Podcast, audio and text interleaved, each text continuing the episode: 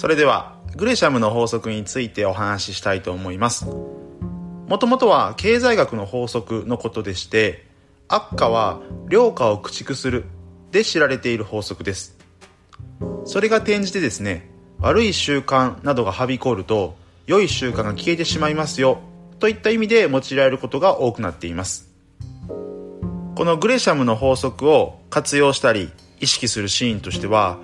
組織を蝕むような悪い組織文化っていうものが生まれていないかを確認したりする時ですとか、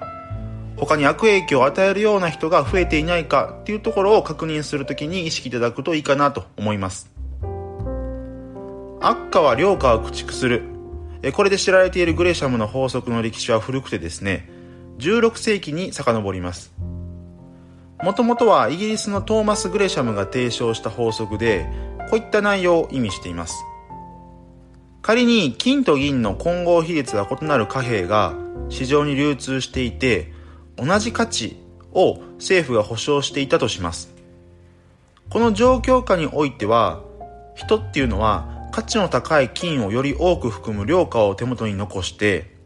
決済などは金の含有量が低い悪化で行うようになります。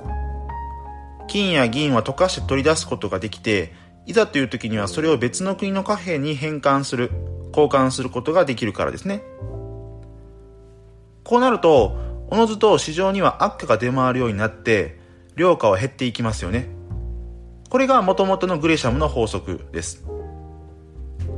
今の時代においても、狭い意味では、グレシャムの法則はこの現象のことを指しますが、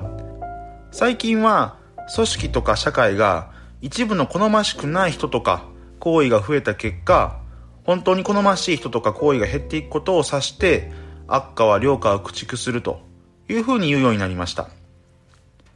本来の意味からすれば誤用ではあるんですが、例えとして分かりやすいので、用法として定着しています。例えば、テレビの学園ドラマでですね、有名となった腐ったみかんの方程式。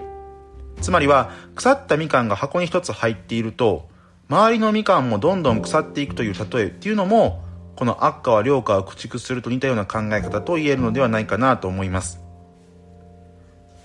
組織とか社会において悪化は良化を駆逐する理由としてはいくつか考えられます。まず一つは悪化から被る被害があるためにそれを避けようとして良化が逃げてしまうという現象です。例えばあるマンションに柄の悪い方が入居したとします。そこでさまざ、まなトラブルが実際に起こってしまうと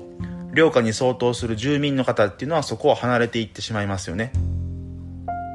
一方で悪化に相当する住民っていうのは同類を呼ぶことにもつながるため気がついたらそのマンションは正直あまりこう柄のよろしくない人たちだらけになってしまうということです。もう一つの理由としては人間の安きに流れやすい特徴があります。例えばもともと積極的にチャレンジすることを良しとしていた企業であっても企業規模が大きくなってくると保守的な人が入ってくるようになります。保守的に振る舞うということは、チャレンジすることよりも、まあ、一般的には精神的にも体力的にも楽だったりします。その結果、保守的な人の振る舞いを見た人が、もともとチャレンジ精神旺盛であったとしても、どんどんとそのチャレンジ精神がそがれていって、組織全体が保守化していってしまうということがあります。このグレシャムの法則は非常に普遍的であってですね、頭では分かっていても、それに対抗することっていうのは結構難しかったりします。特に大きなシステム、具体的には社会とかコミュニティとか大きな企業などですね。こういったものになるほど気がついたら手遅れになっているということはよくあります。一方で小さなシステム、例えば小規模の会社とかですね、であれば、まだ対策は打ちやすくなります。例えば組織文化であれば、トップ自らが悪い組織文化がはびこり始めていないかを慎重にウォッチして、その目となるようなものを見つけたら、早い段階で摘み取っていく。そういったアクションを大きな企業よりは取りやすいかなと思います。採用などを慎重に行って悪化を入れないことも非常に有効だということですね。一方で大きなシステムになるほどどうしても一定の比率で悪化は発生してしまいます。全員が良い人という世界とか組織を作るのはなかなか難しいものです。だからこそ悪化が良化を駆逐しないようにするためには地道な教育ですとかキーパーソンの情報発信がとても大事かなというふうに思います。